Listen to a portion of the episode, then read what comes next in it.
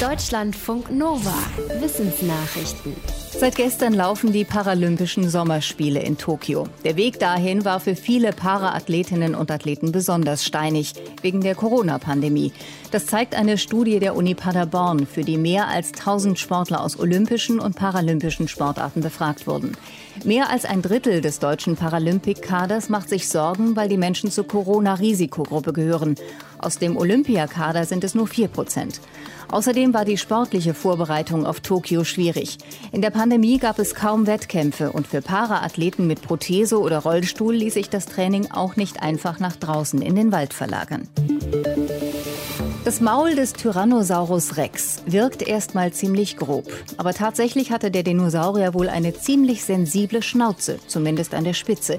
Das schließt ein Paläontologie-Team aus einem Vergleich von verschiedenen fossilen Dino-Knochen und dem Kiefer eines modernen Krokodils.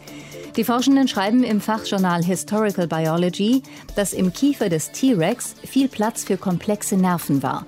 Daher hatte er wohl eine feinfühligere Schnauzenspitze als andere Dinos, auch wenn er nicht ganz an heutige Krokodile herankam.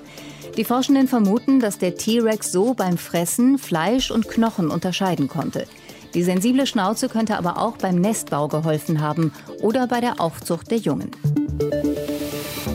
Früher war Alexa einfach nur ein Name. Heute denken viele gleich an den Assistenten von Amazon. Deswegen nennen viele Eltern ihre Kinder inzwischen nicht mehr so. Zum Beispiel in den USA, wo früher auf alle rund 1000 Kinder eine Alexa kam. Wie das IT-Portal Heise berichtet, ist es auch in anderen Ländern wie England, Kanada oder Deutschland zu beobachten. Alexas, die vor dem Amazon-Boom geboren wurden, haben teilweise mit Mobbing zu kämpfen, weil die Leute ihnen vermeintlich witzige Befehle zurufen. Laut BBC haben britische Eltern schon bei Amazon die Forderung eingereicht, den Namen Alexa zu ändern. Bisher ohne Erfolg. Die Corona-Pandemie könnte für einige, vor allem junge Menschen, nicht die letzte Pandemie in ihrem Leben gewesen sein. Ein Team von der Uni Padua in Italien hat ein Modell entwickelt, mit dem das Risiko neuer Pandemien berechnet werden kann.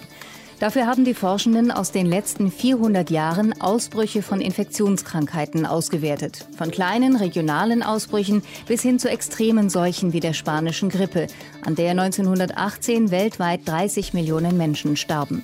Solche extremen Seuchen treten dem neuen Modell zufolge alle 400 Jahre auf. Pandemien wie die Corona-Pandemie mit bisher 2,5 Millionen Toten treten sogar alle 59 Jahre auf.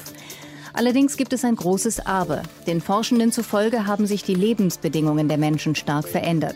Durch Globalisierung, wachsende Weltbevölkerung, gestiegene Mobilität und das Vordringen in bisher wilde Gebiete. Das macht Pandemien und Seuchen wahrscheinlicher. Das Risiko extremer Ereignisse hat sich mittlerweile mindestens verdreifacht. Wer auf der Online-Plattform Discord unterwegs ist, kann sich über Musikbots Songs von Videoplattformen wie YouTube einspielen lassen.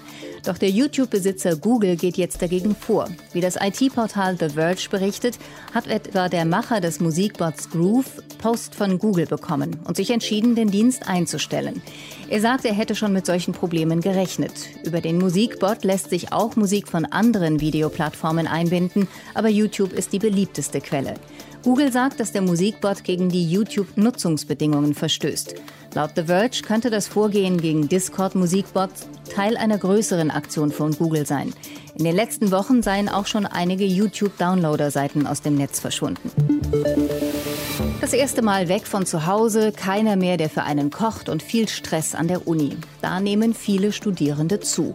Forschende der Uni Georgia haben 100 Erstsemester begleitet, sie über ihr Essen, ihren Alltag und ihr Sportlevel befragt.